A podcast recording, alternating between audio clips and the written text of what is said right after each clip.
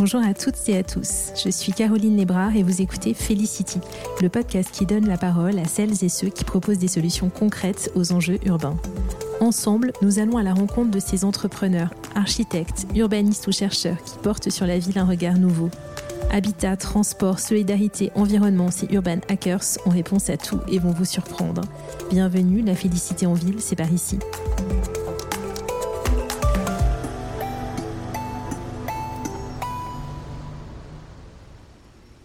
Pour ce premier épisode de Felicity, j'ai eu envie de vous emmener en voyage. Alors je vous propose de partir à la rencontre de Benoît Gufflet et Dimitri Kremp, deux étudiants, tête bien faites, qui se sont lancés en 2020 et en 2021 dans un tour du monde des Smart Cities. De Rio de Janeiro à Tallinn, en passant par Medellin, Toronto, Singapour et Stockholm, ils ont mené une enquête approfondie pour aller au-delà des mythes de la Smart City. Avec eux, on va parler d'expérimentation, d'apprentissage collectif, de la place du digital et des citoyens dans ces villes. Leurs découvertes sont surprenantes, je les laisse vous les présenter. Bonjour, euh, donc euh, je suis Dimitri Krimp. Et moi Benoît Gufflet. Et on est tous les deux euh, jeunes diplômés d'un double master entre Sciences Po Paris et HEC. Et en fait, ça fait maintenant un an qu'on a commencé ce projet Across the Blocks de, de voyage d'études sur la thématique des Smart Cities. C'est un projet qu'on a initié du coup alors qu'on était étudiant et qu'on a poursuivi alors qu'on était jeune diplômé et qui nous a emmené euh, autour, euh, autour du monde dans sept villes différentes. Donc on s'est on s'est un peu intéressé chacun à la smart city euh, de manière indépendante. moi je faisais un, un stage dans un cabinet de conseil qui s'appelle Wavestone et je me suis intéressé à ce concept de smart city dans ce cadre-là.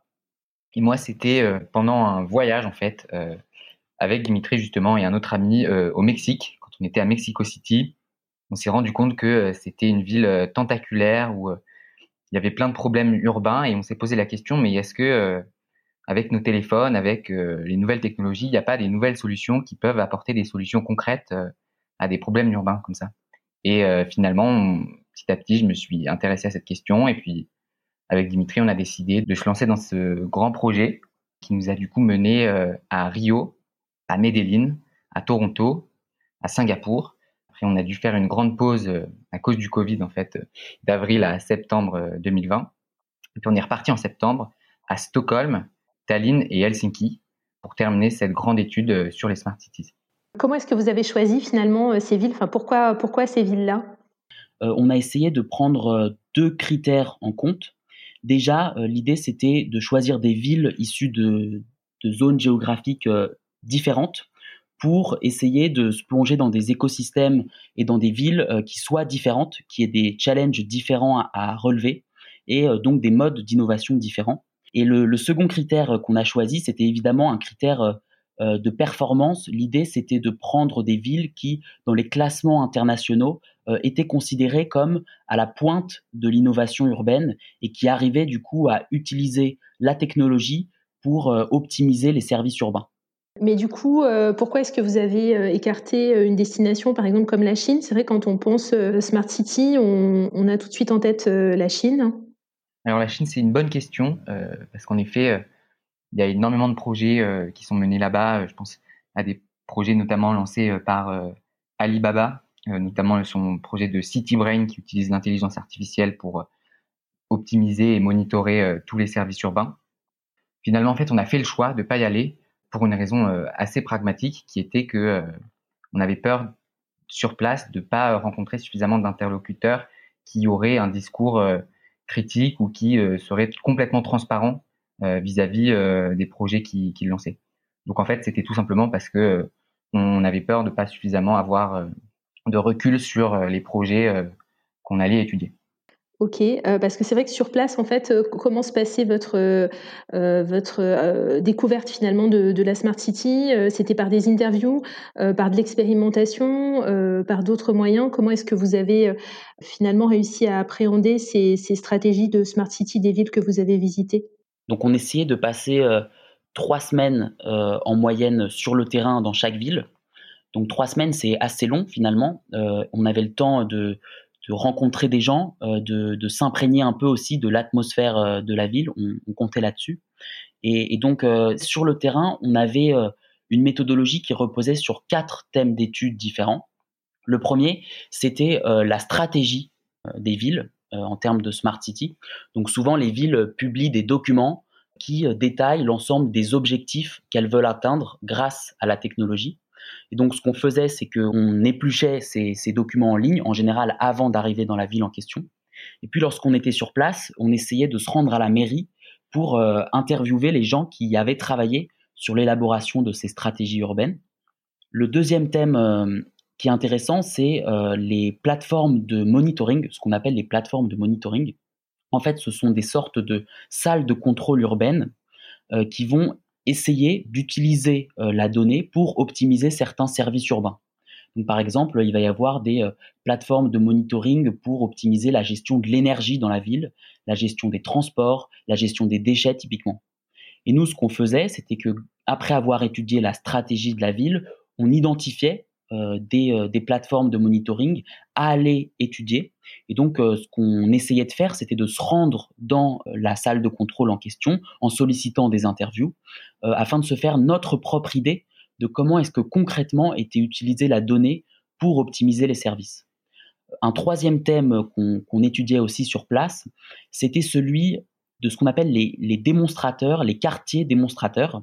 Donc chaque ville, en fait, lorsqu'elle va concrétiser sa stratégie smart va souvent s'appuyer sur des endroits concrets, des, quartiers spécifiques pour tester euh, un ensemble de solutions au même endroit.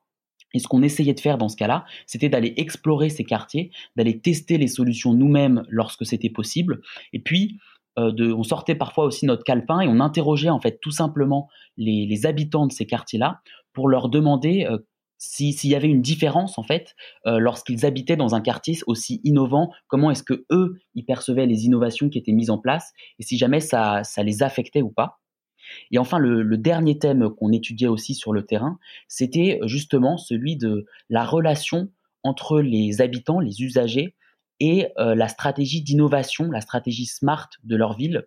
À quel point est-ce que ceci était embarqué dans le renouvellement de leur ville. Euh, et pour euh, essayer d'évaluer un peu cette dimension-là, on s'intéressait à des outils spécifiques que sont les, les plateformes de participation citoyenne. Donc chaque ville a plusieurs dispositifs de participation. Et ce qu'on essayait de faire, c'était de tester ces outils. Et puis là encore, d'interroger les habitants en fait pour savoir si jamais ils se les appropriaient vraiment euh, ou pas. Vous avez défini cette grille euh, finalement avant votre, euh, votre départ. J'imagine qu'elle euh, qu'elle dépend aussi de la, conception de la Smart City que vous aviez au moment de votre départ. C'était quoi cette, cette vision que vous aviez de la, de la Smart City ou des Smart Cities? Ben, Notre vision, en fait, elle, elle part en fait de l'origine du concept, qui est en fait un concept qui a été inventé par des grands groupes tech, IBM, Cisco, qui en fait, à la fin des années 2000, ont trouvé dans le secteur public euh, un nouveau marché attractif, euh, puisque les entreprises avaient moins, moins de, fonds à investir dans les solutions d'IBM, et donc euh, le secteur public devenait un, une sorte de nouvelle entreprise à optimiser avec des systèmes d'information et l'utilisation des nouvelles technologies. Et donc, ils ont inventé ce concept marketing qui était la Smart City. Et puis, petit à petit, en fait, d'autres acteurs se sont intéressés à la question. Les acteurs traditionnels de la ville, des acteurs qui gèrent euh, les transports urbains ou euh, l'eau, euh, l'énergie. Et finalement, ce sont même les villes qui se sont appropriées le concept et qui se sont toutes dotées petit à petit d'un concept, d'une stratégie Smart City, comme le disait Dimitri. Et donc, si on repart en fait de l'origine de cette thématique, c'est une origine très tech, très très centrée sur l'utilisation de ces nouveaux outils digitaux, tous centrés sur l'utilisation des données numériques, des données digitales, qui peuvent être collectés par la mise en place de capteurs, l'installation de capteurs dans les villes. Et en fait, nous, euh, on a décidé de, se cantonner à cette vision-là de, de la Smart City, euh, qu'on a définie comme euh, l'utilisation généralisée des données dans l'espace urbain pour optimiser la ville et transformer ses usages. Parce que ce qu'il faut bien comprendre, en fait, c'est que enfin, la Smart City, il y a énormément de débats sur cette notion il y a un peu pour, simplifier grandement les choses, deux écoles, on va dire. Euh, il y a l'école traditionnelle euh, qui va avoir une dimension, une, définition pardon assez technologique euh, de ce concept, en se focalisant essentiellement sur l'utilisation de la donnée pour optimiser la ville. Et puis il y a une, il y a une école plus récente qui va avoir une vision un peu plus large, un peu plus complète, on peut dire aussi du, de ce concept-là, en disant qu'une une smart city, en fait, c'est simplement une ville qui innove, et donc ça ne se fait pas nécessairement par l'utilisation de la technologie. Ça peut aussi se faire par la collaboration entre les acteurs, ça peut aussi se faire par la participation des citadins, etc. Donc il y a pas mal de débats euh, entre scientifiques, entre experts sur cette notion de smart city, technologie ou pas. Et, et, nous, en fait, dans notre démarche de recherche, on a choisi de rester sur la définition un peu originelle du concept, qui était aussi celle que nous avait partagée euh, Antoine Courmont, qui est en fait un, chercheur à Sciences Po. C'est le directeur de la chaire Ville et numérique de Sciences Po. Et c'est une des premières personnes qu'on a rencontrées lorsqu'on commençait à monter ce projet, avant le départ du coup, euh, pour lui demander vraiment euh, ce qu'il pensait de cette notion-là. Et disons qu'il nous a un peu euh, mis sur, les rails de cette approche traditionnelle de la Smart City qu'on a ensuite gardée par la suite.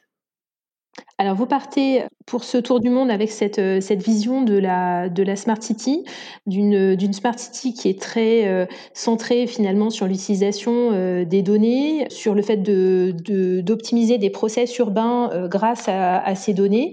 Vous avez cette vision qui est très partagée d'une ville que vous appelez Data City. Et finalement, qu'est-ce que vous observez concrètement sur le terrain comme initiative majeure finalement d'utilisation euh, de ces données euh, et quel est l'écart entre euh, cette vision qu'on peut avoir d'une ville toute puissante par l'utilisation de ces données et ce qui se passe réellement sur le terrain? Ben, ce, dont vous parlez quand vous dites Data City, c'est en fait quelque chose qu'on pense comme être l'un des grands fantasmes de la Smart City. C'est l'idée qu'en fait, en installant des capteurs un peu partout dans la ville, on va pouvoir concrètement la transformer et vraiment optimiser les services urbains euh, que je décrivais un peu plus tôt, que ce soit les transports, euh, les flux, les flux énergétiques ou même les réseaux d'eau. Et selon nous, en fait, tous ces tous ces capteurs, toute cette collecte de données aujourd'hui n'est qu'un fantasme et il n'y a pas de, de, véritable data city, de véritable ville qui soit dirigée, contrôlée par des données qui sont ensuite traitées par des intelligences artificielles qui crée en fait un espèce de mythe euh, d'une ville un petit peu de science-fiction, une ville à, la Minority Report, où tout est contrôlé, tout est, euh, tout est dirigé par les nouvelles technologies. Voilà, justement, euh, bah, c'était ma question. Est-ce que vous avez un exemple de, de, cette mise en œuvre ou de ce mythe? Notre grand exemple, c'est en fait c'est le, le, premier, la première plateforme de monitoring qu'on a visité pendant ce tour du monde. C'était à Rio. En fait, Rio, en 2011, euh, c'est doté d'un centre des opérations, une grande salle de contrôle urbaine, euh, une salle de contrôle urbaine qui a été euh, co-construite avec IBM justement. Et cette salle, elle devait permettre à Rio de mettre des capteurs un peu partout dans la ville, de traiter 200 types de données différentes pour pouvoir ensuite mieux réagir en cas d'inondation, en cas de crise. Et la réalité sur le terrain, nous quand on est quand on est allé sur place, en fait, on s'est rendu compte que en fait, cette salle de contrôle, certes, elle est impressionnante. Certes, on arrive dans une salle qui fait penser à la NASA ou avec des, dizaines d'écrans un peu partout et, on a l'impression d'être dans la, ville du futur. Finalement, quand on interroge les personnes qui y travaillent, on se rend compte que la donnée qu'ils collectent, ils sont pas capables de la traiter. En fait, finalement, ils traitent uniquement 15% euh, des données qui sont collectées. Et ce que nous disaient nos, interlocuteurs, c'est que tout bêtement, le reste de la donnée, ils savent pas quoi en faire. Et, pour nous... et euh, comment ça s'explique, ça, justement, le fait que le reste de la donnée ne soit pas utilisé, qu'ils ne sachent pas quoi en faire? Bah, C'est d'abord un manque de compétences, souvent, parce que euh, ces personnes qui travaillent dans, les, dans, ces, dans ces plateformes de monitoring, qui, qui ont accès à cette donnée, c'est des acteurs municipaux euh, qui ne sont pas des data scientists, qui ne sont pas les ingénieurs tech d'IBM, et qui concrètement, eux, quand ils, quand ils reçoivent de la donnée, ils ne savent pas en faire quelque chose si on leur a pas expliqué comment le faire. Et euh, l'autre euh, facteur euh, dans le cas du corps qui, qui peut potentiellement expliquer aussi ce chiffre de 15% seulement des données utilisées, c'est un facteur lié aux moyens en fait et à l'investissement qui était capable de, de générer la ville pour utiliser davantage de données. En fait, ce dont on s'est rendu compte, c'est que collecter de la donnée, c'est pas nécessairement la, partie la plus difficile du processus. Il suffit de mettre un capteur et ensuite la donnée est collectée. mais par contre, être capable d'utiliser cette donnée correctement, c'est-à-dire de la traiter, de l'analyser, de la comprendre, et puis surtout de l'intégrer en fait à des processus urbains, de changer les processus urbains existants en fonction des leçons qu'on aura pu tirer de cette donnée, c'est ça la partie qui coûte cher, et puis aussi c'est ça la partie qui nécessite tout un apprentissage, un changement de manière de travailler de la part de certains agents publics. Et donc ça, ça prend énormément de temps et ça demande énormément de moyens. Alors, on va y revenir sur cette partie apprentissage, que c'est finalement un des enseignements euh, euh, majeurs que vous tirez de votre voyage. Euh, mais si on revient sur ces exemples que vous avez vus finalement de Data City, avec toutes les limites associées, vous faites le constat finalement que les villes, elles, elles ont une approche qui est plutôt très limitée de leurs données, en tout cas qu'elles développent des projets à, petite échelle. C'est ça, si j'ai si bien compris? C'est exactement ça. En fait, on, on, essaye un peu de faire relativiser ce fantasme de, de la data city euh, en partant du constat en fait que ce qu'on a remarqué nous finalement, à l'opposé de l'exemple qu'a donné euh, Ben sur euh, ce centre des opérations de Rio qui aurait vocation à optimiser tous les services de la ville via une seule et même salle de contrôle. Et en fait, ce qu'on observe véritablement aujourd'hui dans la plupart des villes et ce qui marche en fait aujourd'hui, ce sont des projets euh, de type démonstrateur, donc des projets expérimentaux, test bed, comme on les appelle, à petite échelle, et qui visent en fait plutôt à tester une solution, euh, tester un nouveau concept, voir si ça fonctionne. Et voilà, parfois ça marche, parfois ça marche pas, euh, mais c'est en fait la réalité de l'utilisation de la donnée aujourd'hui dans l'espace urbain. Ok, euh, c'est une notion finalement de, d'échelle de, maturité, c'est-à-dire qu'on se dit que vraisemblablement on en est plutôt au début de ces approches-là. Je ne sais pas si vous avez la même euh, conclusion que moi d'ailleurs. Et j'avais une autre question, c'est finalement euh, ces, ces, villes, qu'est-ce qui leur manque pour, pour passer à l'échelle, c'est-à-dire finalement pour, pour, pour accélérer leur, leur développement de ce type de, de ces solutions et passer à, à, une échelle plus importante? Bah, Selon nous, l'enjeu, c'est pas forcément de tout de suite passer à l'échelle c'est d'abord d'identifier les bons capteurs, les bons outils euh, qui fonctionnent et qui permettent euh, d'atteindre les objectifs qui se sont fixés. En fait, nous, euh, enfin, des exemples qui nous ont marqués, c'est qu'en fait, finalement, ces capteurs, ils plantent souvent. Il y a beaucoup de bugs. c'est à Stockholm, on nous a donné un très bon exemple de, de capteurs qui devaient être installés pour évaluer la qualité de l'eau. Et ils ont été déployés un peu partout dans les lacs autour de, de Stockholm. Et en fait, qui s'est passé, c'est que les capteurs avaient besoin d'être sortis de l'eau de manière quotidienne pour euh, vérifier euh, leur maintenance, enfin vérifier leur efficacité. Ce qui est du coup complètement contradictoire avec l'idée euh, de créer quelque chose d'automatique et de digitalisé, puisqu'ici faut, s'il faut, si des agents publics doivent intervenir de manière quotidienne, c'est finalement l'évaluation de la qualité de l'eau de manière manuelle, elle est beaucoup plus efficace. Et donc, selon nous, avant de se poser des questions sur passer à l'échelle, de déployer des choses, euh, des choses nouvelles, innovantes, euh, qui vont transformer euh, l'espace urbain, il faut d'abord en fait avoir une approche très progressive, très progressive qui soit, qui permette d'identifier les, bons outils. Ok, une approche plutôt, plutôt pragmatique, c'est clair. vous avez parlé des capteurs. c'est quoi le rôle des capteurs dans cette data city, pour reprendre votre, votre terme? Euh, quelque chose d'intéressant qu'on a remarqué, c'était que dans ce fantasme de la data city, on pourrait s'attendre à ce que euh, le capteur fournisse de la donnée qui permette d'optimiser directement les services urbains. Je vais mettre des capteurs euh, à Rio, par exemple, parce que lorsque le capteur détectera une inondation, eh bien, je vais pouvoir envoyer plus rapidement mes services d'urgence sur place. C'est en tout cas la promesse de cette data city, la promesse de ces capteurs. Mais ce qu'on a remarqué, en fait, sur, euh, sur place, c'est que le rôle finalement que jouent ces capteurs aujourd'hui, c'est davantage un rôle d'information des citadins. Euh, je m'explique. La donnée qui va être générée par ces capteurs, elle va non pas servir à optimiser directement un service urbain, mais plutôt en fait à donner des informations aux citadins qui vont pouvoir changer et modifier leur comportement.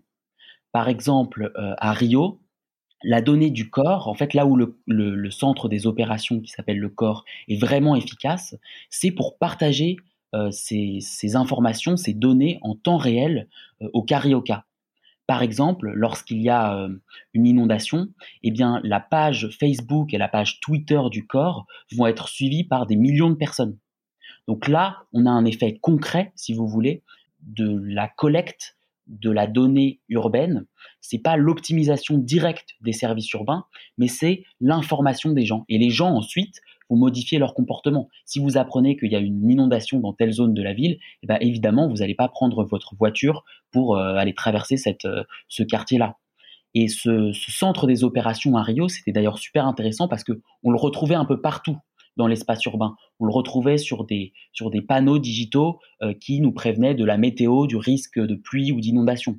On le retrouvait aussi après un match au Maracana, au stade de foot de Rio, euh, où le, centre des opérations nous indiquait quel métro il fallait prendre pour rentrer chez nous euh, et quel métro étaient les, les, prochains, les plus fréquents et les prochains qui allaient arriver à la station de métro. Donc il y a vraiment cet enjeu d'information plus fluide des habitants grâce à la donnée qui va être collectée dans, la, dans la ville dotée de capteurs. Alors, on voit que les exemples que vous citez sur l'utilisation de la donnée, ils sont euh, soit euh, assez simples parce qu'on est finalement sur une information en temps réel, soit euh, très ciblés vers un type d'usage.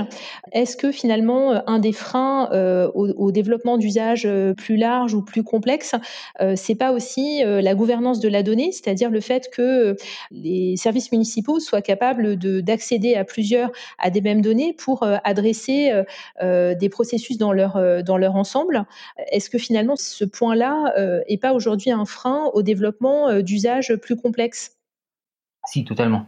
C'est vraiment quelque chose auquel on a été confronté à chaque fois en fait qu'on allait sur le terrain, qu'on allait rencontrer des personnes qui travaillaient dans ces fameuses plateformes de, monitoring. À chaque fois, on se rendait compte que une de leurs vraies problématiques euh, quotidiennes auxquelles ils étaient confrontés, c'était le manque d'accès à la donnée et la difficulté en fait d'identifier euh, les bons partenaires, d'identifier les bonnes personnes avec qui la partager pour euh, exploiter tout son potentiel. Et par exemple, à Medellin, euh, en fait, on, s'est trouvé nous-mêmes confrontés à, cet enjeu de gouvernance de la donnée sur la gestion des transports. En fait, à Medellin, il y a trois ou quatre plateformes qui gèrent différentes, différentes parties du réseau de transport, qui, différentes fonctions. Par exemple, il y a le euh, CIOS euh, qui traite euh, les feux routiers. Il y a le CIM qui traite les agents d'intervention en cas d'infraction. Tout ça, enfin, tout plein de tout plein de plateformes en fait qui qui ont chacune une fonction et échanger la donnée entre ces plateformes devient un enjeu majeur parce que en plus d'être différentes, elles ont aussi des structures juridiques très variées. Il y en a qui sont totalement publiques, d'autres qui sont euh, d'autres qui travaillent euh, par exemple avec euh, des partenaires sud-coréens. Donc en fait, on a une pluralité d'acteurs qui interviennent dans ces plateformes, qui en fait sont propriétaires de certaines données, qui sont propriétaires de certains capteurs qui vont collecter, par exemple avec de la vidéosurveillance, certaines informations, ou avec des choses plus plus techniques comme des capteurs installés sur des feux routiers, un autre type d'information. Et finalement, tout ça, ça crée de la confusion et les personnes qui travaillent au quotidien dans ces différentes agences publiques, dans ces différentes plateformes euh, qui vont essayer d'optimiser les réseaux de transport, en fait, pour eux, ça devient un, chantier euh, insurmontable que euh, d'arriver à optimiser et utiliser toutes les données, puisque tout simplement, ils se rendent compte que le SIM va avoir des données que eux souhaiteraient, auxquelles ils souhaiteraient avoir accès, mais euh, tout simplement, ils peuvent pas parce que euh, c'est des données qui sont privées, puisque le SIM est une structure privée, que le Citra ne peut pas, euh, ne, ne, peut pas récupérer. Donc voilà en fait ce que c'est le quotidien d'un agent public qui souhaite tout simplement utiliser, utiliser, collecter des données. c'est un enjeu de gouvernance de d'avoir accès à des choses qui, qui devraient finalement, d'une certaine manière, être publiques, qui sont les données, les données des habitants qui se déplacent. Alors finalement, au moment où vous partez, euh, vous avez cette vision euh, d'une data city euh, puissante, et puis au fur et à mesure de votre voyage, vous vous rendez compte que la plupart des villes ont une approche qui est expérimentale de la donnée et développent des projets à petite échelle. Euh, que le rôle des capteurs, euh, c'est euh, essentiellement aujourd'hui de, d'informer en temps réel et pas tellement finalement de rendre des services urbains plus performants. Et pour finir, que la gouvernance mise autour de ces données est assez limitée. Donc le, constat, il est, il est un petit peu, un petit peu sombre sur ce tableau-là en tout cas. finalement, quelles seraient vos recommandations pour une approche qualitative de la donnée si il y a des personnes qui travaillent dans des collectivités qui nous, qui nous écoutent. Qu'est-ce que vous leur conseilleriez comme, euh, comme approche? Alors, enfin, déjà, le, le constat, euh, c'est vrai, vous l'avez bien compris, je ne pense pas non plus qu'il soit sombre, dans le sens où, enfin, ce dont on s'est vraiment rendu compte, c'était plus que, euh, et ce qu'on a essayé de déconstruire, en fait, c'est un fantasme. C'est ce fantasme de la data city. Et, ce dont on s'est rendu compte, c'est qu'il y avait en fait une sorte de, fossé entre nos attentes euh, fantasmée de cette data city et la réalité de ce qu'on trouve sur le terrain, c'est-à-dire, comme vous l'avez dit, une approche plus expérimentale à petite échelle des villes. Euh, maintenant, ce sont des problématiques qui sont extrêmement complexes, euh, avec plein d'enjeux différents, des enjeux technologiques, des enjeux de gouvernance, comme l'a expliqué Ben. Donc évidemment, en fait, on s'est aussi rendu compte sur le terrain que c'était des choses qui se réglaient pas en un clinquement de doigts, quoi, que c'était pas euh, des, choses qui se réglaient par la simple installation d'un nouvel outil technologique euh, comme un capteur. Ceci étant dit, euh, on s'est on s'est en effet euh, interrogé sur comment est-ce que les villes pourraient euh, essayer de se doter d'une approche plus pragmatique, d'une approche plus qualitative euh, de la donnée urbaine. Et donc on a on a essayé de de, de lister quelques recommandations je pense que la principale, et celle qu'il faut retenir, c'est vraiment cette idée de ciblage de la donnée à collecter en fonction de cas d'usage précis. Trop souvent, on s'est rendu compte que les villes ou certaines agences municipales collectaient de la donnée sans nécessairement être capables de, euh, de savoir comment elles allaient l'utiliser, comment est-ce qu'elle pouvait être utilisée.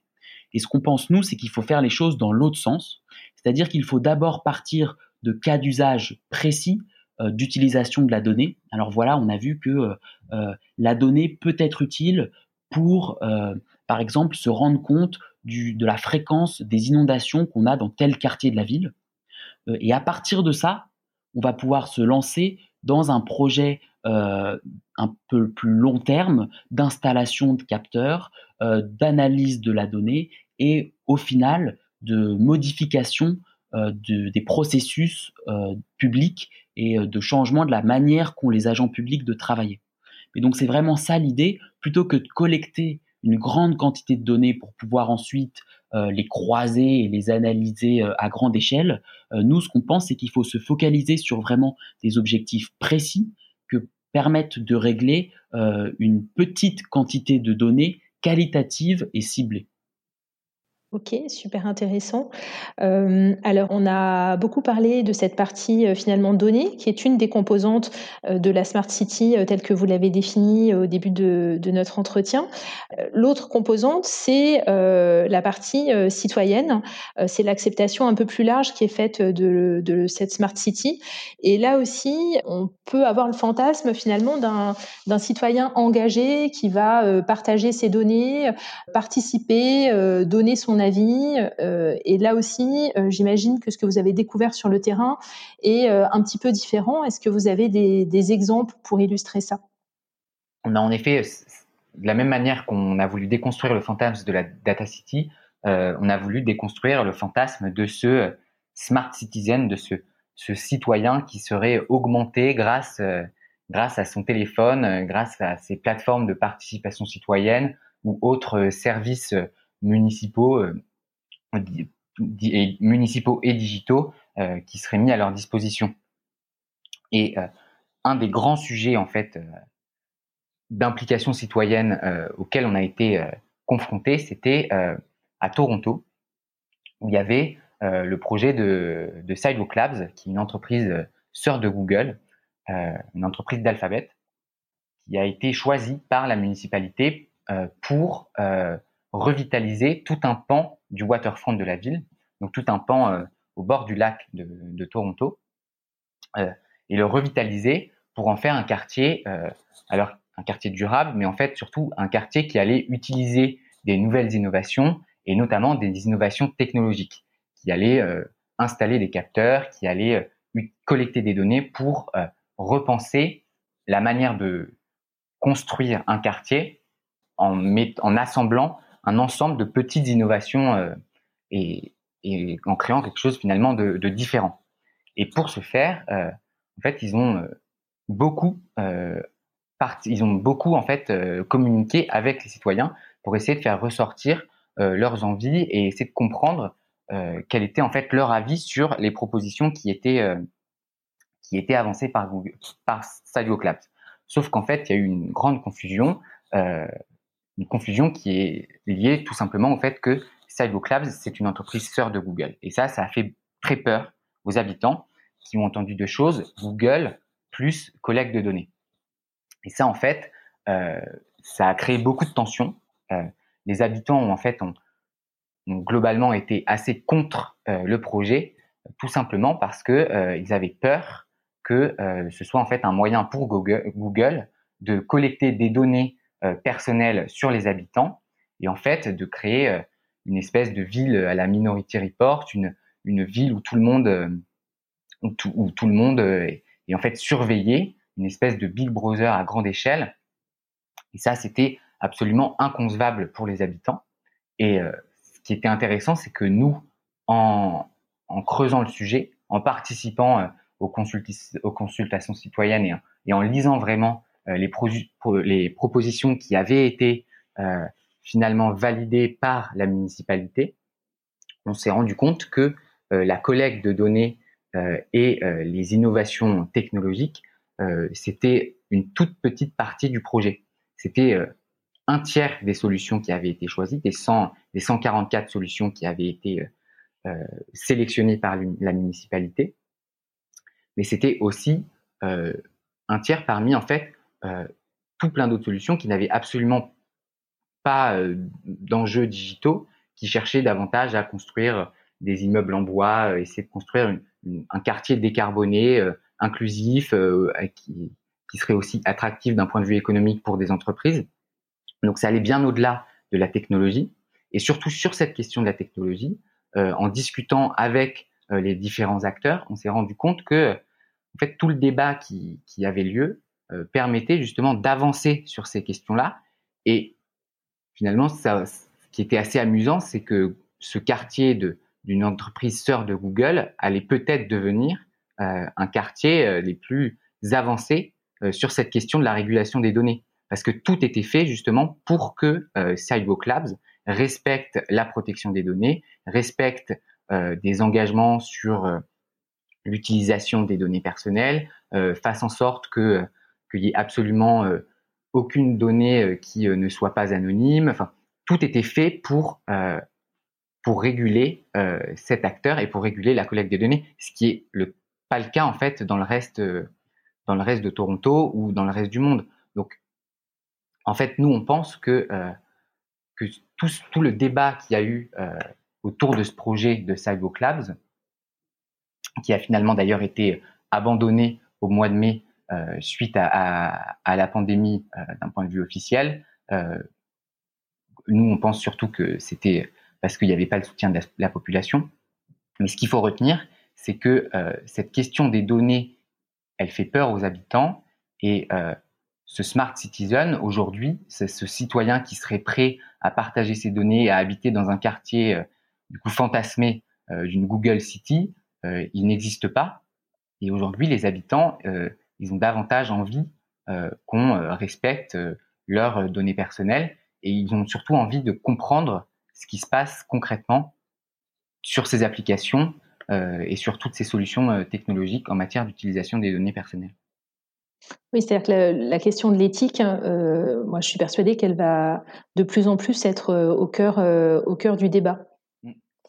D'ailleurs, euh, Sidewalk euh, proposait la mise en place d'un data trust indépendant. Est-ce que vous pouvez euh, nous expliquer de quoi il s'agit et quel était l'intérêt en fait de ce data trust? Alors, la question du data trust, elle a fait beaucoup de bruit, mais elle a, cristallisé pas mal de tensions. Et nous, ce qu'on en a, ce qu'on en a compris, c'est que, enfin, déjà, c'était, en fait, c'était une proposition, ce data trust.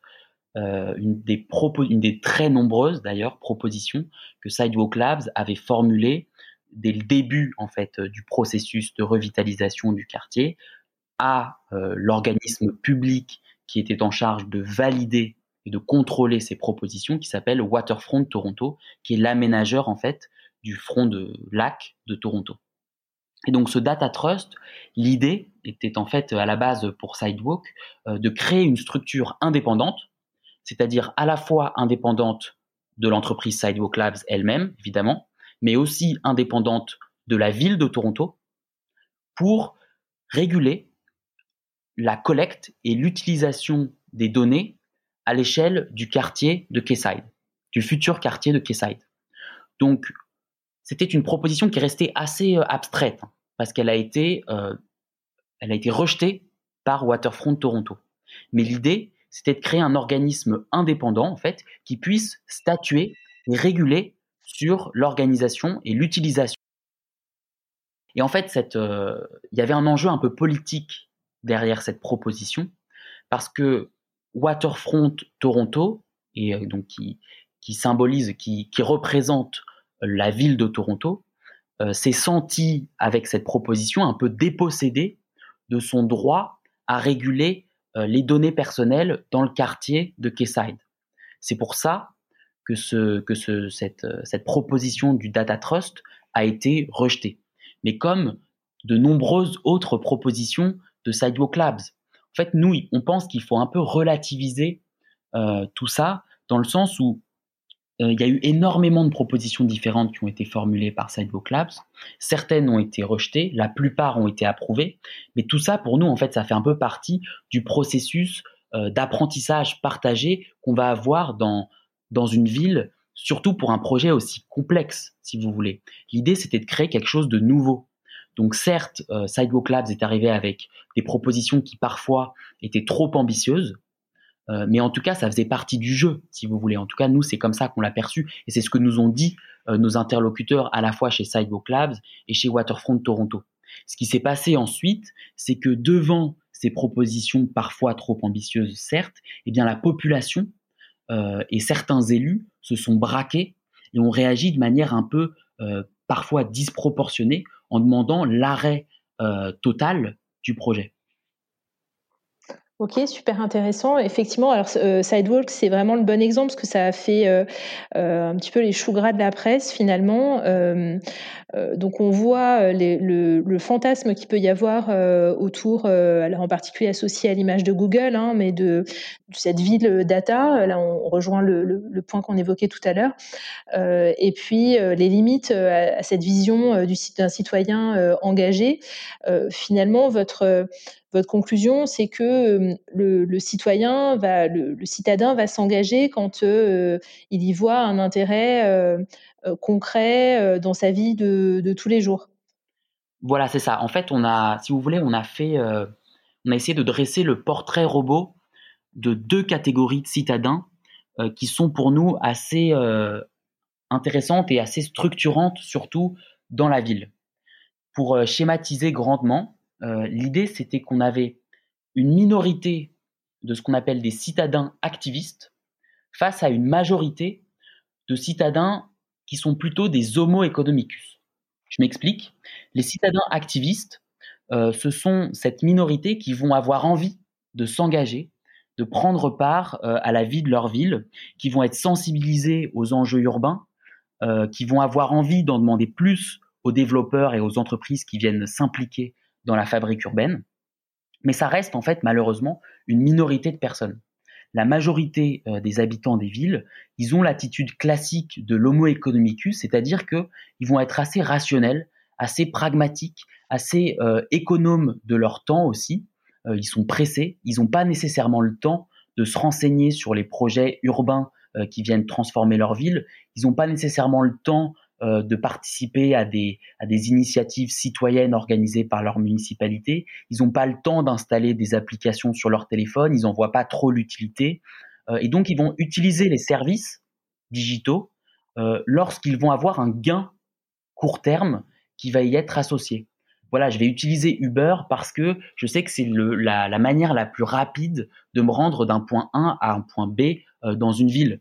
Et puis après, je sais aussi que peut-être il y a des risques pour mes données personnelles, mais en fait, ça, ça me paraît assez vague, ça me paraît assez abstrait, alors que mon désir de prendre, enfin de me rendre rapidement au rendez-vous que j'ai à l'autre bout de la ville, lui, il est bien concret, il est bien présent et il est bien immédiat.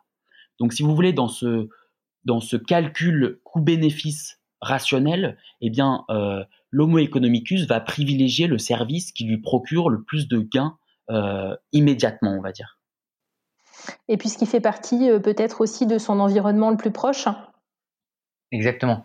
En dressant en fait ces deux portraits robots, on s'est un peu posé la question sur comment faire pour que ces habitants s'engagent finalement autant l'un que l'autre euh, dans euh, un projet de transformation de la ville. Et euh, c'est finalement en creusant en fait l'échelle du quartier, qui faisait partie du coup d'un des quatre piliers de, de notre analyse que Dimitri a présenté au début de notre discussion. Et en fait, on s'est rendu compte que à l'échelle du quartier, à l'échelle du local, en fait, à l'échelle de, de l'espace de vie de notre quotidien, là où on va faire nos courses, là où on va travailler, là où on va étudier, c'est là qu'on va euh, avoir envie de s'engager. Parce que euh, c'est là qu'on va voir euh, l'impact tangible de notre mobilisation. Et vous avez des exemples de, villes qui ont mis en place des initiatives comme ça très concrètes à l'échelle de, quartiers, d'immeubles, je ne sais pas, à une échelle vraiment locale? Alors, on l'a vu à Stockholm, où justement, on pressentait que l'échelle locale pouvait jouer un, rôle majeur dans euh, la promotion euh, de ces nouvelles solutions digitales et surtout l'implication des citadins dans euh, l'installation et l'implémentation de ces nouvelles solutions. Et un des quartiers majeurs de Stockholm en matière de transformation durable d'abord et maintenant digitale, c'est le quartier d'Amarby. En fait, Amarby, c'est un quartier qui a été transformé depuis les années 1990 euh, pour en faire une vitrine internationale en matière de d'éco-quartier. Euh, et donc depuis euh, maintenant 30 ans, c'est le quartier qu'il faut aller voir si on veut si, on veut trouver des solutions, par exemple de panneaux solaires généralisés, de d'installation par exemple d'un système de, traitement des déchets, enfin de collecte des déchets par un réseau pneumatique. Des solutions assez, euh, assez spécifiques, mais pas forcément très technologiques finalement, sur la création d'un écoquartier. Euh, mais ce qui s'est passé, c'est que dans les dix dernières années, euh, les innovations ont eu la peine à, à vraiment permettre au quartier de devenir concrètement un espace qui soit si avancé que ça en matière de dépenses énergétiques. Et donc, en fait, on a discuté avec un ancien ministre euh, des Finances de, de Stockholm qui s'appelle Alan Larsson euh, et qui euh, habite dans ce quartier d'Amarby. Et quand il a appris tout simplement que Amarby ne, respectait pas ses engagements en matière de dépenses énergétiques, il s'est dit qu'il fallait lancer, relancer une dynamique dans le quartier en impliquant les citoyens, en impliquant les citadins pour euh, les mobiliser autour de l'utilisation de nouvelles solutions technologiques euh, qui permettraient au quartier euh, de redynamiser sa transformation numérique pour atteindre ses objectifs de durabilité. Et donc, il a créé un collectif citoyen qui s'appelle Amarby 2.0 et dont l'objectif est tout simplement de faire venir des entreprises qui chercheraient à tester, à déployer des nouvelles solutions dans le quartier en, en collaborant directement avec les citoyens et surtout avec euh, les instances euh, de gouvernance, encore une fois, euh, qui jouent un rôle majeur dans l'implémentation de nouvelles solutions à l'échelle du quartier, à l'échelle du local, qui, qui sont en fait les syndics de, de copropriété. Et en fait, c'est housing associations, comme ils appellent là-bas, c'est finalement en fait des, des instances centrales qui ont permis en fait à, à chaque immeuble de décider s'il voulait participer ou non à cette plateforme Amarbi 2.0 et ensuite de travailler avec des entreprises très spécifiques qui cherchaient ensuite à déployer des solutions comme l'installation de nouveaux panneaux solaires sur, le, sur certains toits ou l'utilisation d'une nouvelle plateforme de mobility as a service. Donc l'idée de, de faire du covoiturage ou tester d'autres d'autres solutions assez assez centrées sur le numérique justement. Et donc ce que nous, cet exemple nous a appris, c'est que s'il y a bien une échelle à laquelle les citadins peuvent se mobiliser et s'engager, euh, ça va être l'échelle euh, de leur euh, espace de vie, qui est leur immeuble, leur quartier. Parce qu'en plus, je me permets juste de, rajouter un truc. en plus, ce qui est intéressant dans cet exemple d'Amarby, c'est que à l'échelle du quartier, on va avoir en fait un, effet aussi de un peu de compétition entre les différentes housing associations. On va voir euh, que les voisins ont mis en place euh, telle solution énergétique euh, innovante qui leur permet de devenir neutre en carbone. Du coup, on va avoir envie de faire la même chose dans notre housing associations à nous. Et il y a comme ça du coup des réseaux de voisinage qui se sont un peu créés à l'échelle d'Amarbi autour de, cette association pardon Amarbi 2.0 et qui ont permis du coup aux citadins de se mobiliser davantage et de devenir vraiment les, les vecteurs de la redynamisation de ce quartier. Ok, donc en fait, on voit que le, citadin, il est prêt à s'engager quand il y a une, échelle locale, qui voit euh, concrètement euh, le bénéfice Est-ce que euh, il y a eu d'autres initiatives vous avez pu observer justement pour permettre aux citadins de toucher mieux du doigt les gains qu'il va avoir au fait de, s'engager Je ne sais pas, peut-être des exemples de ce qu'on appelle la gamification, c'est-à-dire le fait de d'utiliser des, ressorts du jeu vidéo pour rendre l'engagement du citoyen le plus ludique possible. Euh, alors oui, complètement. Euh, on a encore une fois à, Stockholm, on a un exemple de gamification euh, qui nous a beaucoup plu. Un exemple d'un collectif citoyen qui a utilisé le jeu vidéo Minecraft pour permettre à des jeunes filles d'imaginer la transformation du quartier. En fait, c'était un quartier très défavorisé dans la banlieue très éloignée de, Stockholm, qui, qui nécessitait euh, d'être euh, complètement euh, revitalisé. Et donc avant de lancer des grands projets de transformation avec des urbanistes et, et des aménageurs immobiliers, la, le collectif qui s'appelle Block by Block et qui, est, qui travaille notamment avec les Nations Unies, avec l'agence ONU Habitat, en fait, ce collectif a, a tout simplement demandé aux jeunes filles qui étaient confrontées euh, à des problèmes euh, d'exclusion, à des, à des problèmes parfois de, de, de, peur de se déplacer dans le quartier, d'imaginer les solutions qu'elles aimeraient voir en fait euh, pour rendre ce quartier plus attractif pour elles et pour, pour créer un espace de vie qui soit agréable pour ces jeunes filles.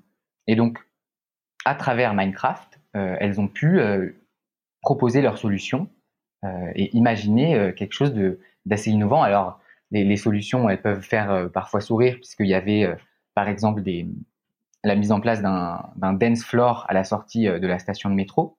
Mais globalement, en fait, ce qui était, était assez dingue, c'est que elles avaient une vraie vision et elles avaient, elles avaient envie de proposer des solutions dans ce quartier. Et, et cette gamification à travers Minecraft, qui est un jeu vidéo que qu'en fait tout le monde peut utiliser, permet de démocratiser la participation citoyenne dans la construction des quartiers, qui est quelque chose quand même d'assez technique, réservé à des urbanistes, réservé à des gens euh, qui ont une vraie expertise. Et, et, bien sûr que ces experts doivent continuer euh, de, jouer euh, le rôle central de, construction du, quartier, mais à travers des jeux et des jeux vidéo qui, comme Minecraft, en fait, on peut permettre aux habitants, euh, et surtout des habitants qui, peuvent se sentir exclus du quartier, d'apporter aussi et de contribuer à la transformation de la ville. Top. Alors, euh, on a euh, vu comment est-ce que vous avez euh, déconstruit le mythe de la data city. Comment est-ce que vous déconstruisez aussi le mythe de ce que vous appelez le, les smart citizens et quel levier aussi est-ce que les villes peuvent avoir pour engager leurs citoyens. Avant d'aller sur votre conclusion, j'aimerais bien qu'on parle rapidement de deux cas particuliers que sont Singapour et l'Estonie, puisque ce sont des pays qui se sont engagés de, longue date sur euh, le thème de, pour le coup, de, la Smart Nation, euh, c'est-à-dire des États euh, smart, et sont des pays dans lesquels finalement les villes que vous avez visitées, que ce soit Tallinn ou, ou Singapour, n'avaient pas de stratégie de smart city en tant que telle, puisque tout était porté à l'échelle à l'échelle nationale. Et j'aimerais que vous puissiez nous, nous expliquer finalement la spécificité de, ces pays et euh, la, réplicabilité de, leur stratégie vers euh, d'autres euh, nations qui n'ont pas soit cette position géographique, soit cette histoire. Enfin, je ne sais pas ce qui fait leur leur spécificité, mais pourquoi est-ce que ces pays se sont engagés finalement avant les autres et à une échelle peut-être plus importante? Et comment est-ce que ça se décline aussi dans leur dans leur stratégie? Ça fait plein de questions en une. Alors c'est vrai que en arrivant, enfin en étudiant Singapour et, euh, et Tallinn, euh, on a été un peu confronté à, un problème dans le sens où euh, on s'est rendu compte qu'en termes d'initiatives digitales, ces, ces, deux villes possédaient énormément d'avance en fait sur toutes les autres villes qu'on avait pu étudier autour du monde avant et après. Et en fait, du coup, ça, cette, cette longueur d'avance que possèdent ces deux villes, on a cherché des explications pour essayer de, la justifier. Et on en a trouvé, euh, comme vous l'avez bien compris, dans l'histoire et dans la culture de ces deux villes qui sont euh, extrêmement euh, intéressantes et, assez originales en fait. Si on regarde Singapour et l'Estonie, en fait, ce sont déjà de petits pays qui ont longtemps été embêtés par leurs voisins en fait. Euh, L'Estonie, euh, ce n'est un État indépendant que depuis 1991, donc, euh, donc ça fait très peu de temps. Et ces deux pays ont toujours cherché, si vous voulez, à renforcer leur indépendance en misant sur le digital et donc sur le smart. Et puis d'un autre côté, d'autre part, en fait, le fait que ces pays soient si petits il y a aussi un jeu d'échelle qui s'opère, qui fait que pour ces pays-là, euh, la digitalisation simplement de la ville, ce n'est pas, ce n'est pas parlant, si vous voulez. Ils peuvent passer directement à une échelle beaucoup plus importante, qui est l'échelle nationale. Donc on n'est pas dans la smart city véritablement, mais dans la smart nation, comme vous l'avez bien dit, et c'est d'ailleurs le nom du programme de Singapour, la Smart Nation. L'idée, c'est de digitaliser le service public, mais à l'échelle du pays tout entier. Et donc, on va dépasser euh, les, le domaine classique, les domaines classiques du smart euh, de la ville, que sont euh, la gestion des déchets, les transports, la mobilité et, et l'énergie, par exemple, pour aller digitaliser et innover dans des secteurs qui sont en fait des préoccupations régaliennes en France. Euh, typiquement, on va aller digitaliser l'éducation, on va aller digitaliser la santé, on va aller digitaliser l'art et la culture.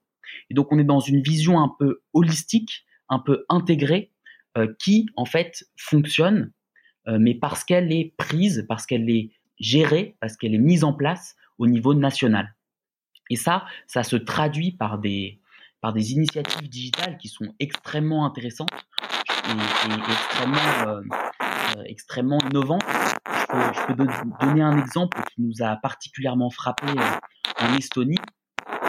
ils ont une, une plateforme d'échange de données à l'échelle du pays, à l'échelle de l'État central, qui s'appelle X-Road et qui en fait permet aux différentes administrations décentralisées d'effectuer de manière totalement euh, sécurisé et totalement décentralisé en fait des échanges de données ciblés. Et donc c'est une seule et même infrastructure digitale qui permet à tous les différents services publics, mais aussi certains services privés qui vont se greffer dessus, d'échanger de la donnée. Donc quand on compare ça à l'administration française, on se rend bien compte qu'il y a une, énorme différence. Et donc ce sont plus de 2900 services digitaux qui sont alimentés grâce aux, échanges de données d'X-Road. et il y a tout type de structures qui se grèvent dessus. Si vous voulez, lorsque euh, vous allez à la bibliothèque municipale, par exemple à Tallinn, eh bien, vous allez pouvoir utiliser votre carte d'identité pour euh, emprunter un bouquin. Pourquoi? Parce que grâce à X-Road, le numéro que vous avez sur votre carte d'identité va être croisé avec les registres de la bibliothèque qui vont leur permettre, grâce à ce numéro-là, d'enregistrer, euh, de vous enregistrer en tant que, que client de la bibliothèque. Donc il y a énormément de démarches qui sont simplifiées grâce à l'utilisation au niveau national d'une seule et même euh, infrastructure de données, en l'occurrence X-Road. Donc, ce qu'on a constaté, en fait, ces initiatives digitales extrêmement élaborées, en fait, c'est aussi la conséquence euh, d'un contexte euh, favorable, dans le sens où ce sont de petits pays à l'histoire et à la culture spécifique. Ok, c'est super clair. Finalement, en, conclusion, sur le terrain, vous avez découvert plutôt des villes qui expérimentent, euh, de manière agile. Et, c'est comme ça que vous passez du concept de smart cities au concept de learning cities. parmi mes dernières questions, il y a le fait de savoir finalement comment est-ce que cet euh, apprentissage est euh, mis en œuvre, comment est-ce qu'il peut être optimisé, comment, comment garantir que cet apprentissage porte ses fruits et, comment le mettre en œuvre, finalement? Alors déjà, pour revenir sur ce terme de learning cities, nous, ce qu'on raconte, c'est plutôt euh, ce qu'on a vu sur le terrain, mais c'est pas forcément un concept. On, ne le voit pas comme comme euh, le nouveau terme qui va remplacer euh, la smart city. pour nous, c'est juste une jolie manière de décrire ce qu'on a vu sur le terrain, sur la manière dont dont chaque ville va essayer de de collecter de la donnée, de la traiter, mais aussi d'engager ses citoyens et de leur et de mettre à disposition de, nouveaux services digitaux. Et en effet, ce qui, ce, qui relie en fait euh, toutes les villes, euh, c'est qu'elles font ça de manière expérimentale pour tester, essayer de nouvelles solutions et, et parfois, parfois elles se trompent, parfois elles réussissent, mais euh, en tout cas elles, elles essayent et quand il y a besoin, elles améliorent. Voilà, voilà en fait quel est le constat qu'on a pu faire sur le terrain de, la smart city. Après sur du coup sur la, la bonne manière en fait de de se lancer dans cette dans cette démarche d'apprentissage pour euh, mieux utiliser euh, les données numériques pour optimiser les services urbains et transformer les usages de la ville, nous, on pense que euh, il faut en fait d'abord nouer un dialogue avec les habitants, nouer un dialogue pour éveiller en fait les consciences sur les différents enjeux qui sont la protection des données impersonnelles, mais aussi euh, comprendre en fait quels sont les bénéfices euh, que ces solutions peuvent apporter. Euh, et donc, peut-être pour, pour résumer assez simplement, selon nous, la, la Learning City, c'est davantage une ville qui va utiliser la transformation smart, la transformation digitale pour, pour en fait se positionner sur cette transformation numérique qui a lieu, tout en impliquant euh, l'ensemble des acteurs, euh, qu'ils soient du coup les, agents municipaux qui doivent comprendre comment utiliser ces nouvelles solutions, mais aussi euh, les habitants qui doivent comprendre comment leurs données sont collectées et qu'est-ce que ça peut leur apporter. Alors ça fait penser euh, au, concept de lab urbain hein, qu'on voit euh, euh, fleurir un peu partout, y compris en France. Est-ce que vous avez, au cours de votre voyage, vu des exemples de, de, labs citoyens particulièrement intéressants ou déployés à grande échelle et qui fonctionnent? Alors oui, on en a croisé notamment en Estonie en fait, euh, l'Estonie, encore une fois, euh, est très en avance sur euh, tout, cet enjeu d'éducation et de sensibilisation des citadins, des citoyens sur les enjeux d'utilisation de la technologie et des données personnelles. parce qu'il y a vraiment un travail en fait d'éducation de fond qui est mené dès le plus jeune âge dans ce pays, où, où les, étudiants et les enfants vont en permanence être orientés vers des filières qui mobilisent ces nouvelles technologies de l'information et de la communication. Et ça se concrétise aussi par le, la mise en place de ce qu'on appelle des smart labs en Estonie, donc euh, c'est le mot, euh, qui sont des lieux dédiés à la sensibilisation justement des jeunes aux nouvelles technologies et au numérique. Et on en compte euh, plusieurs dizaines, plus d'une centaine en tout en Estonie, qui sont et c'est des lieux qui sont destinés à faire en sorte que les jeunes s'orientent vers vers ces filières qui sont considérées comme prometteuses. Ok. Euh, et euh, euh, est-ce que finalement, il y a des exemples aussi d'utilisation de, de, l'art au service de la sensibilisation des habitants ou, ou, pour rendre concret finalement les bénéfices de cette transformation digitale pour les citadins? Complètement.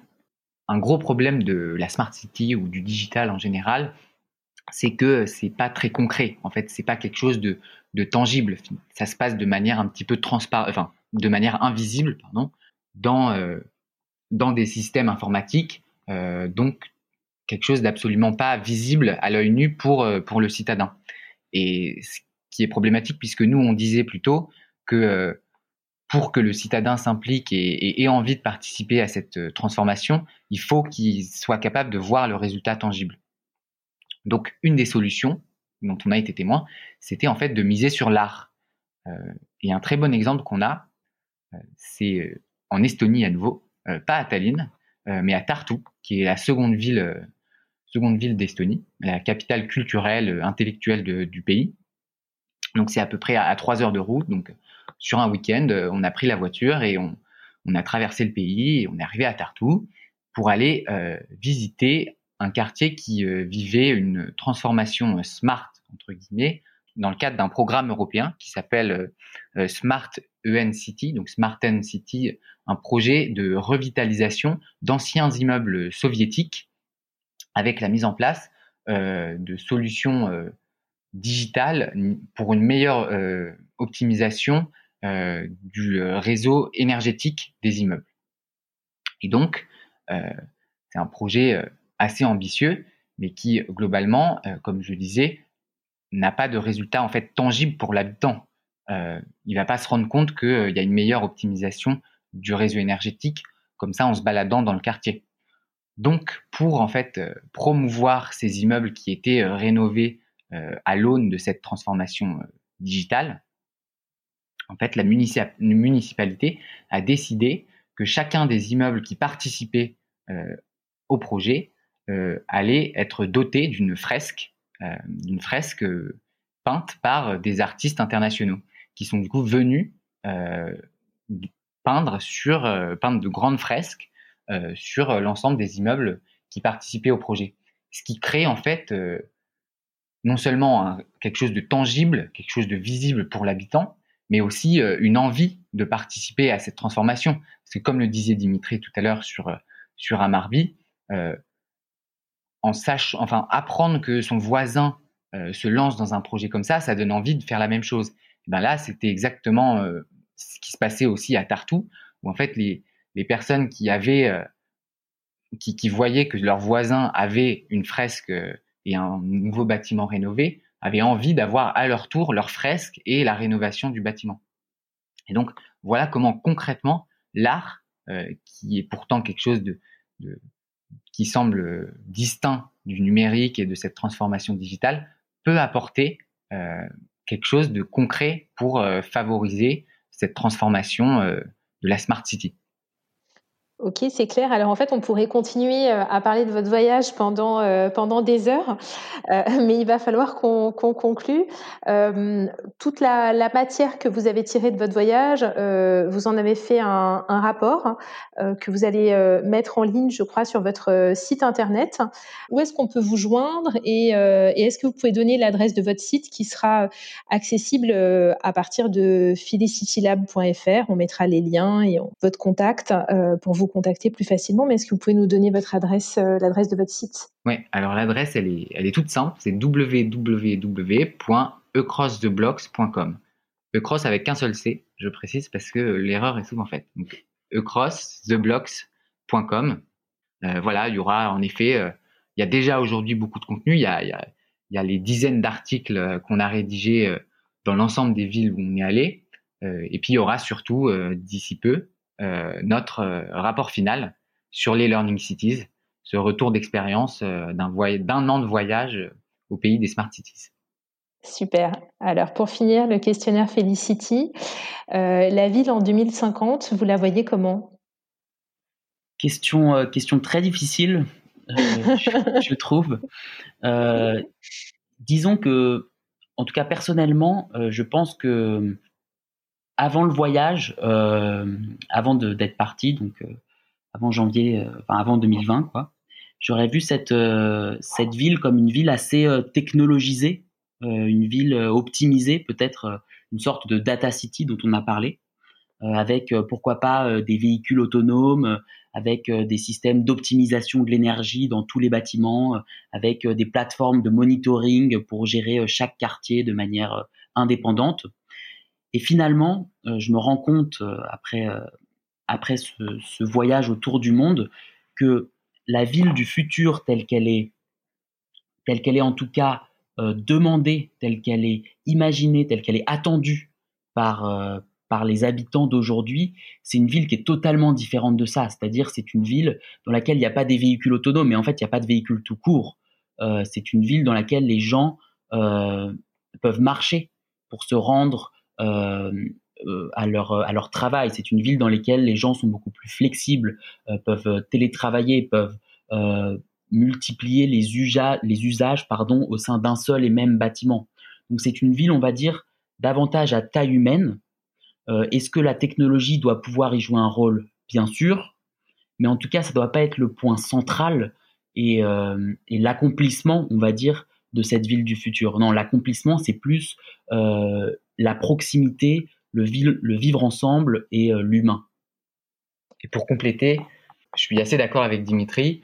Et je pense que en plus, euh, ce sera aussi euh, la ville en 2050. Euh, ce sera une ville qui conservera quelque chose qui peut-être aujourd'hui est remis en question dans un contexte assez exceptionnel, mais c'est une ville où tout simplement il y aura des cafés et des restaurants et des bars et des endroits où les gens peuvent sociabiliser et profiter de la vie. Et je pense que la ville en 2050, ce sera simplement, ce sera simplement ça. Ça fait rêver.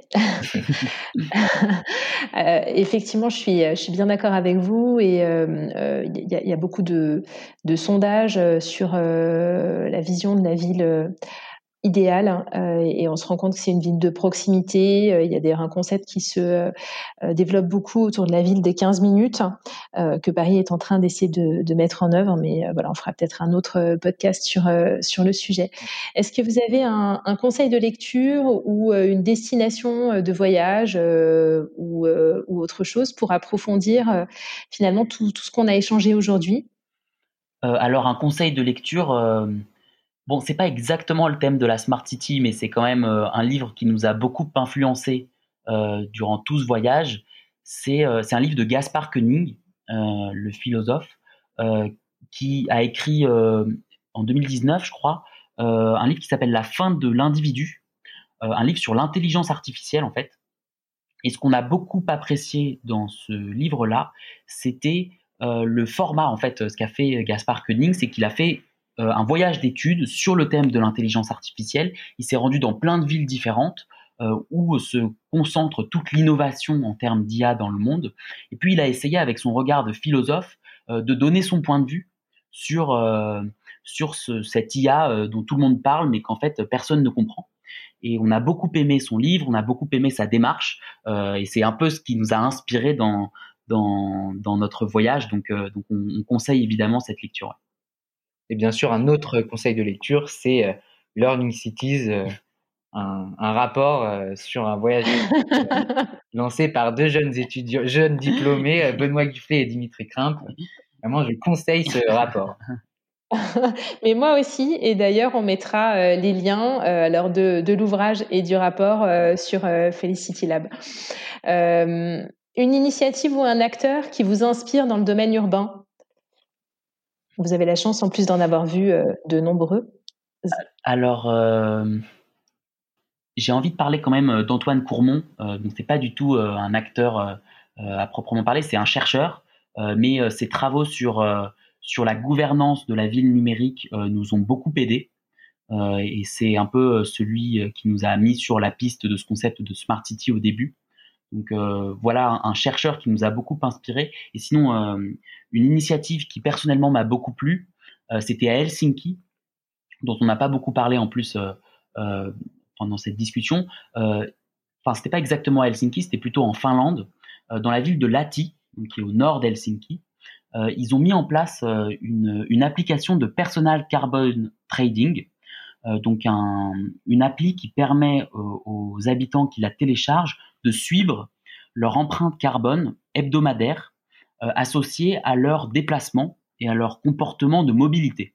C'est-à-dire, grosso modo, si je prends le vélo, voilà mes émissions, si je prends la voiture, voilà mes émissions, si je prends le métro, voilà mes émissions. Et ce qui est super intéressant avec cette application, c'était qu'ils ont mis en place un système de budget carbone euh, en fixant des sortes de limites théoriques à ne pas dépasser. Et lorsque les habitants arrivaient euh, à remporter ce challenge euh, de ne pas dépasser leurs limites d'émissions carbone, eh bien, ils gagnaient des récompenses, des places de ciné, des cafés gratuits, des places de musée, etc. Et donc, ça crée une sorte de motivation, d'incentive concrète euh, pour faire en sorte que les habitants euh, utilisent l'application et euh, se lancent un peu des défis les uns avec les autres de qui est-ce qui changera le plus son comportement pour quelque chose qui, qui, est vertueux pour la communauté. Super. un, un, mot pour conclure? Comment conclure un an de, de, tour du monde sur les Smart Cities? Je pense que pour conclure, je dirais que euh, en se lançant dans ce projet, euh, on s'était pas trop rendu compte euh, à quel point la ville était un enjeu majeur, enfin un enjeu majeur du monde d'aujourd'hui. Et, je pense que en vivant cette pandémie à enfin à travers cette ce voyage d'études sur les smart cities, ben, on a encore plus réalisé euh, à quel point le fait que les gens euh, habitent dans l'espace urbain, euh, vivent dans des villes, c'est pas juste des chiffres qu'on va chercher sur Wikipédia, mais que c'est tout simplement une réalité, une réalité qui du coup a été remise en cause avec la pandémie. Et je pense que c'est très important que que tous citadins qu'on est, on réalise que on a aussi de, grandes choses à faire en fait dans la ville euh, pour participer et, finalement faire euh, de ces villes des espaces où on a envie de rester, euh, rester après cette pandémie et rester parce que c'est tout simplement un, lieu de vie juste incroyable de sociabilisation, d'expérience, de, de, rencontres. Et, et, voilà ce que je dirais du coup pour, pour conclure. Merci d'avoir écouté Felicity. J'espère que l'épisode vous a plu, inspiré et surtout donné envie de créer une ville différente. Si c'est le cas, je compte sur vous pour le noter 5 étoiles et laisser un commentaire sur les plateformes d'écoute. Vous pouvez aussi partager l'épisode sur vos réseaux sociaux. Si vous avez des questions que vous aimeriez aborder avec moi ou mes invités, ou si vous avez envie de suggérer des personnes que vous aimeriez entendre sur ce podcast, contactez-moi sur LinkedIn ou envoyez-moi un email sur contact at felicitylab.fr. Merci et à bientôt.